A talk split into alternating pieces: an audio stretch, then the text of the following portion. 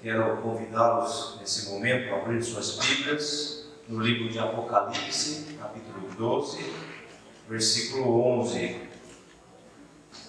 Apocalipse, capítulo 12, versículo 11. Todos acharam? Eles, pois, o venceram por causa do sangue do Cordeiro e por causa da palavra do testemunho que deram. E mesmo em face da morte, não amaram a própria vida. Nós estamos também, como já foi dito, em comemoração da reforma protestante. Eu estive falando aqui, domingo retrasado, um pouco sobre a reforma. E quando nós olhamos a história da igreja, nós vemos que a história da igreja, ela é uma história marcada por homens corajosos. Homens que tiveram a coragem de enfrentar muitas vezes sistemas né, malignos, homens que tiveram coragem de enfrentar o inimigo, para que a igreja pudesse avançar, para que a palavra de Deus fosse proclamada com integridade. Nós vemos na história, pensando aqui na reforma protestante, nós vemos Lutero como um dos principais, o principal nome da reforma protestante. É claro que vieram outros antes e outros depois, como João Calvino, como Zwinglio, homens corajosos, homens que amaram mais a Deus do que a própria vida. Queridos, esses homens foram testemunhas vivas, esses homens foram fiéis a Deus, foram fiéis à palavra de Deus, esses homens foram dedicados à obra do Senhor. E a coragem desses homens, é claro, gerou frutos. Frutos, nós estamos aqui nessa noite, somos frutos dessa igreja reformada, somos frutos de homens de da atuação do Espírito Santo através de homens no passado. Queridos irmãos, quando olhamos para a palavra de Deus, nós vemos que a igreja de Cristo ter a sua formação lá no livro de Atos, capítulo 2, quando o Espírito Santo foi derramado sobre os primeiros crentes ali, eles foram cheios do Espírito. Desde ali, a partir daquele momento, nós vemos a coragem dos discípulos, dos primeiros discípulos, dos primeiros ali que proclamaram o Evangelho e enfrentaram muitas adversidades. Vemos isso, vemos que essa coragem não é uma coragem meramente humana. Claro que não, mas é uma coragem vinda do Espírito de Deus. Essa coragem que nós temos também para lutar, para enfrentar as adversidades da vida.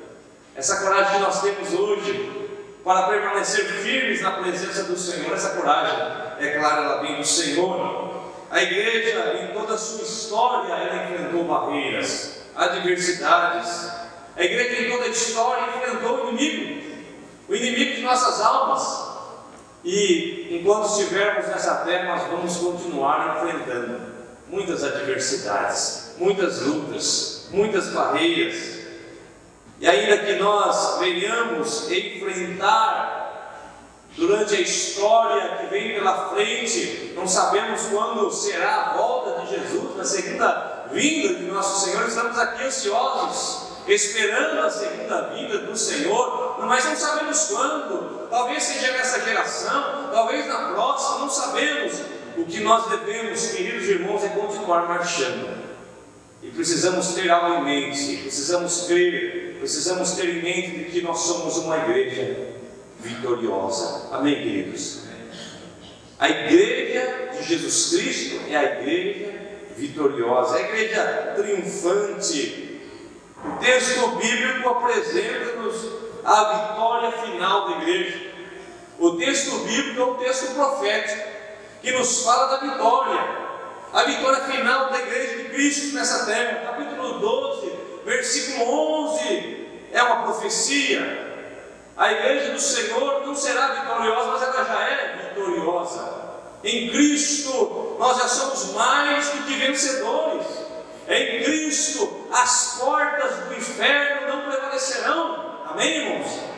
Nós vamos continuar avançando, com muitas dificuldades, sim, com muitas adversidades, sim, com muitas aflições, porque o próprio Senhor diz que nós teremos aflições, mas nele nós somos mais do que vencedores, porque Ele habita em nós, porque o Seu Espírito está em nós, porque não somos uma igreja morta, somos uma igreja viva, uma igreja que é conduzida pelo Espírito Santo.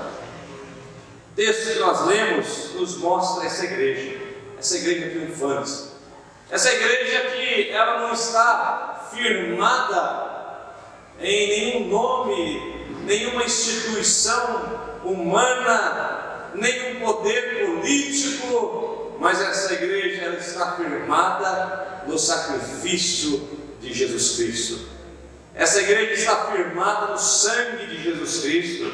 Devemos compreender, meus irmãos, que a igreja só é vitoriosa por causa de Jesus. Porque Ele é vitorioso.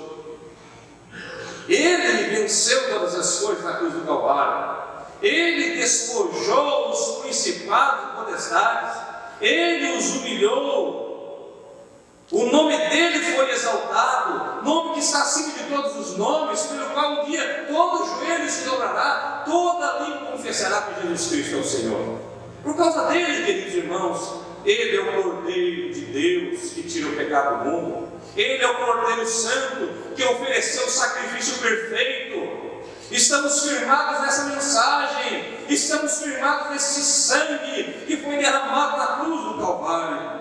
O mérito, portanto, é de Jesus, o mérito é dele, e a igreja dele, a igreja de Jesus Cristo, é a igreja vitoriosa. Foi por essa igreja que os reformadores lutaram, pela igreja do Senhor. Carta de Paulo aos Efésios, capítulo 2, versículo 13, nos diz que nós estávamos longe antes de Cristo, todos nós, né? Paulo se referindo também aos gentios, nós estávamos longe, mas nós fomos aproximados pelo sangue do Cordeiro, do sangue de Jesus. Agora estamos perto. É pelo sangue de Jesus que nós temos hoje acesso à presença de Deus. Por causa daquele sacrifício, hoje nós temos acesso à presença desse Deus poderoso, o Deus Criador, o Deus soberano. Seu acesso não está mais limitado, o véu foi rasgado, e nós temos o livre acesso pelo nome de Jesus. Ele é o nosso mediador, o sangue foi derramado, o sacrifício foi perfeito. Por isso o autor de Hebreus diz lá: tendo, pois, irmãos, intrepidez para entrar no santo dos santos, pelo sangue de Jesus, pelo novo e pelo vivo caminho. Hebreus 10, 19. Nós podemos entrar no santo dos santos. Nós podemos desfrutar da presença de Deus, da glória de Deus. O Espírito Santo, ele nos envolve. O Espírito Santo está presente na vida do crente. Nós podemos ser cheios do Espírito Santo. Glória a Deus por isso. Por causa do sangue de Jesus somos vitoriosos. Por causa do sacrifício do Senhor. Não é obra humana. Não é obra de nenhum pecador, mas é obra daquele que foi homem, mas também é próprio Deus e que oferece o sacrifício, ofereceu o sacrifício perfeito na cruz do Calvário. Somos vitoriosos por isso, meus irmãos. Não somos bons, não somos perfeitos. Há, há momentos na nossa vida que estamos nos sentimos fracos, não é verdade? Há momentos na nossa vida que nos sentimos desanimados, são lutas, são problemas mas mesmo nesses momentos mais difíceis e que estamos tristes, desanimados, com problemas familiares, com problemas dos mais diversos, até mesmo nesse momento, nós somos e continuamos ser uma igreja vitoriosa, porque a vitória já foi alcançada por Cristo Jesus. É pelo sangue que também somos justificados. 1 João 1,7 nos diz que o sangue de Jesus, seu Filho, nos justifica, melhor, nos purifica, e é claro, nos justifica de todo pecado. Somos justificados. Quando Deus olha para nós, Ele não vê mais o nosso pecado, mas ele olha para nós e ele vê o sacrifício perfeito do seu filho, e ele nos declara justos por causa do sangue do seu filho. Amém, queridos? Segundo lugar, nós queremos destacar aqui que a igreja de Cristo, ela está também firmada no testemunho de Jesus, o testemunho da própria palavra de Deus, o testemunho do Evangelho de Jesus Cristo. O texto que lemos diz que eles, pois, venceram por causa do sangue do Cordeiro e por causa da palavra do Evangelho que deram. Queridos, precisamos entender que o testemunho do cristão envolve muitas coisas, algumas coisas. O testemunho envolve a nossa disposição em evangelizar. O testemunho envolve a nossa disposição em cumprir a ordem de nosso Senhor. A igreja primitiva alcançou grandes êxitos porque eles não mediram esforço. Eles não mediram esforço em testemunhar, em proclamar o Evangelho. Os reformadores não mediram esforços. Aqueles que vieram antes morreram, morreram para proclamar o Evangelho. E quantos cristãos hoje no mundo inteiro estão sendo perseguidos também, sendo mortos, porque não estão medindo esforços por causa do Evangelho. O nosso testemunho, queridos irmãos, demonstra que nós não, não nos envergonhamos do Evangelho. Pelo contrário, nós temos orgulho. Amém? Você tem orgulho? Orgulho de pertencer a Cristo? Orgulho de poder pregar o Evangelho? Nos orgulhamos no Evangelho, nos gloriamos no Evangelho, nos, nos gloriamos naquilo que o Senhor fez por nós. Por isso nós pregamos. A nossa fé, meus irmãos, não é uma fé apenas de palavras, é claro, de vida também. É uma fé viva, é uma fé que é demonstrada através da pregação, mas também através da vida. Do contrário, se nós não testemunharmos com as nossas palavras, com a nossa vida, isso pode estar dizendo que a nossa fé não é uma fé verdadeira. Uma igreja que não testemunha através da sua palavra e através da sua vida, talvez é sinal de que não estão crendo verdadeiramente. Porque essa igreja, descrita no texto que lemos, ela é considerada uma, uma mensagem profética mas ela é considerada pelo próprio Deus como uma igreja vitoriosa, porque essa igreja ela testemunhou, ela não se calou, ela não se fechou em quatro paredes. Ela, essa igreja, a sua vida não se resume na reunião do domingo, mas a sua vida, a sua prática de vida e de fé no dia a dia. Paulo disse lá aos Romanos capítulo 1, versículo 16, palavra conhecida por nós, pois não me envergonho do Evangelho, porque é poder de Deus para a salvação de todo. Você crê que o Evangelho é poder de Deus? Amém? Para a salvação daquele que crê. Por isso que nós devemos proclamar a palavra. Porque essa palavra não é qualquer palavra, essa palavra é a palavra de Deus, é a palavra que salva, é a palavra que liberta, é a palavra que transforma. Por isso nós não podemos nos calar, não é palavra de homem, é a palavra do próprio Deus.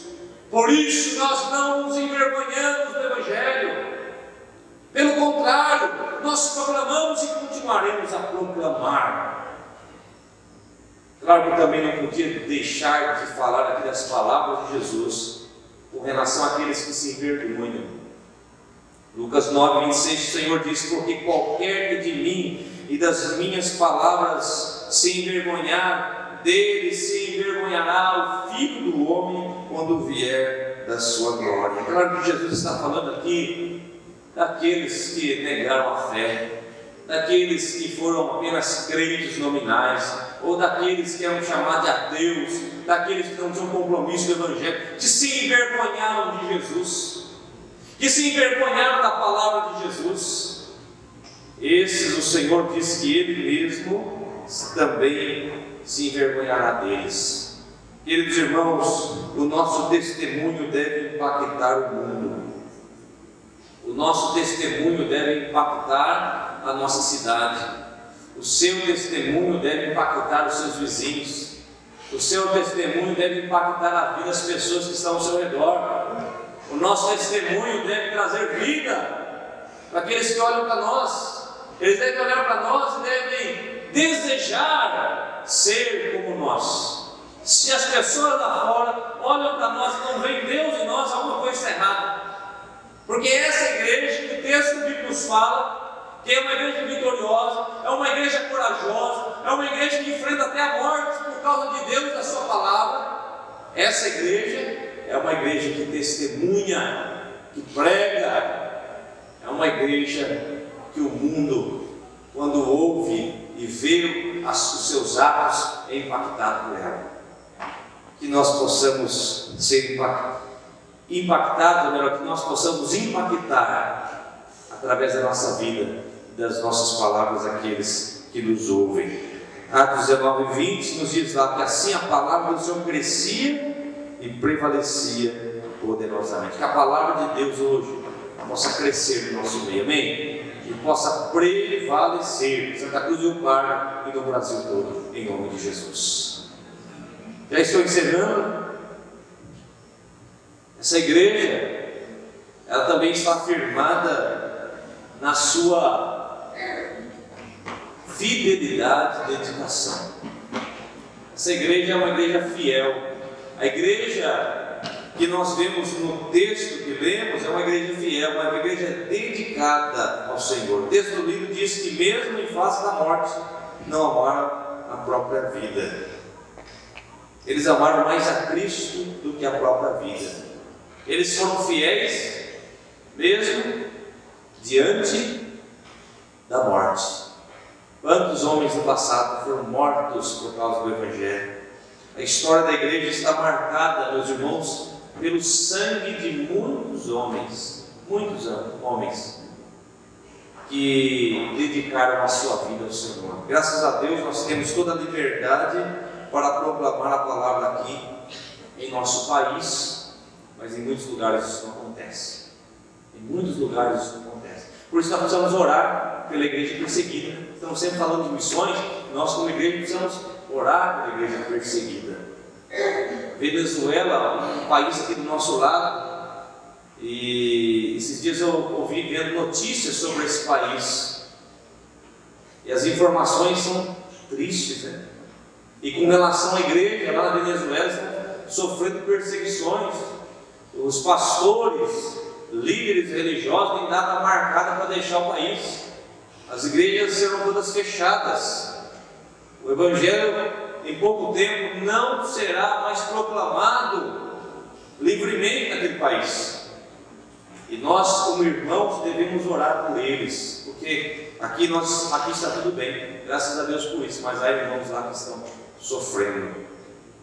Homens a semelhança de um grão de trigo, queridos irmãos, morreram. Morreram para que frutos fossem produzidos. A morte não intimidou esses homens no passado, como também acontece hoje.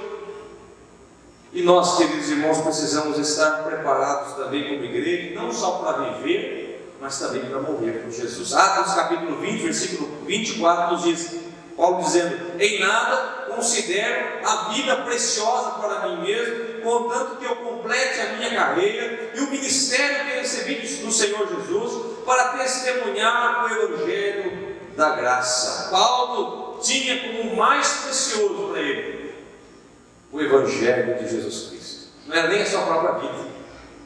Às vezes a gente fica tão preocupado com a nossa vida, né?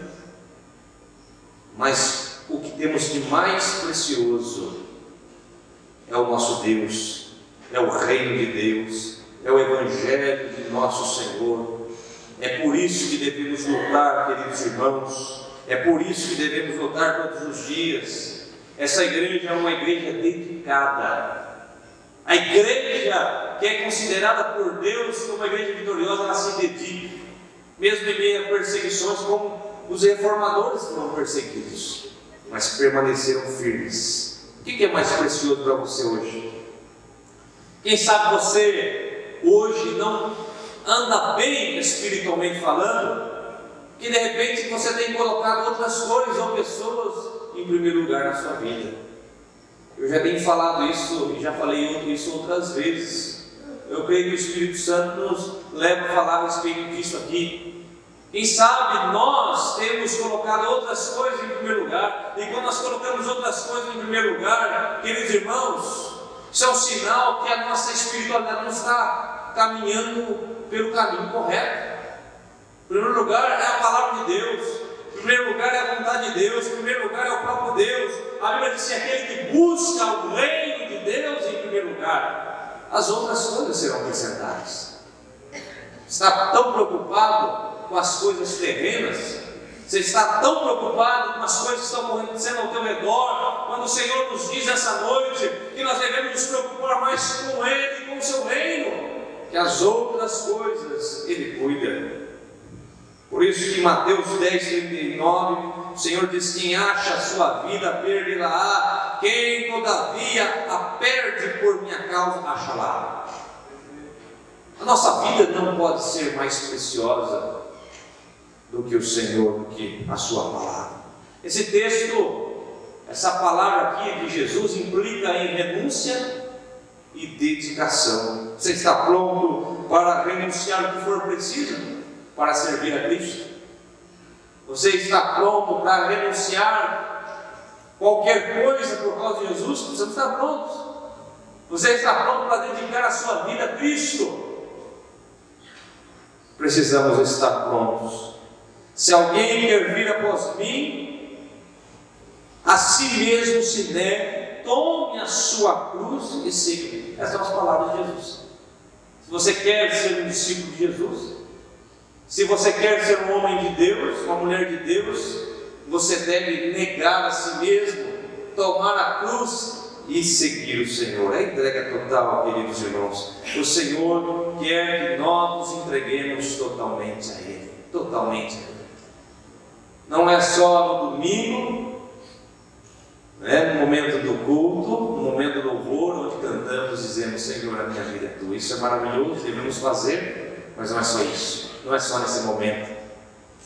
É entrega total, é 24 horas servindo a Deus, em oração, dedicando, quem sabe, ao nosso próximo, sendo gentil ao nosso próximo sendo uma pessoa que abençoa o próximo, sendo uma pessoa que é, é luz para o próximo, sendo uma pessoa que realmente é sal da terra, que traz sabor na vida do outro. É 24 horas renunciando à própria vontade para fazer a vontade de Deus, para cumprir o querer de Deus. Que nós possamos ser essa igreja, queridos irmãos, essa igreja que é marcada por atos do Espírito Santo na vida de tantos homens, homens que lutaram no passado, e que nós continuemos a lutar. Eu citei aqui a igreja primitiva, os primeiros discípulos, os primeiros apóstolos, os reformadores, pessoas que morreram por causa de Cristo, mas nós somos a igreja atual. Nós somos a igreja atual, nós não podemos ser diferentes nós devemos andar por esse caminho, e a palavra do Senhor naquele dia, e a palavra do Senhor para nós hoje é ser fiel até a morte e dar-te-ei a coroa da vida. Amém? Deus tem uma coroa, Deus tem um prêmio, Deus tem algo muito melhor do que tudo que este mundo pode nos oferecer. Que possamos, como igreja, caminhar dessa forma, uma igreja vitoriosa, uma igreja triunfante uma igreja que cumpre a vontade de Deus. Que Deus os abençoe nessa noite. Amém.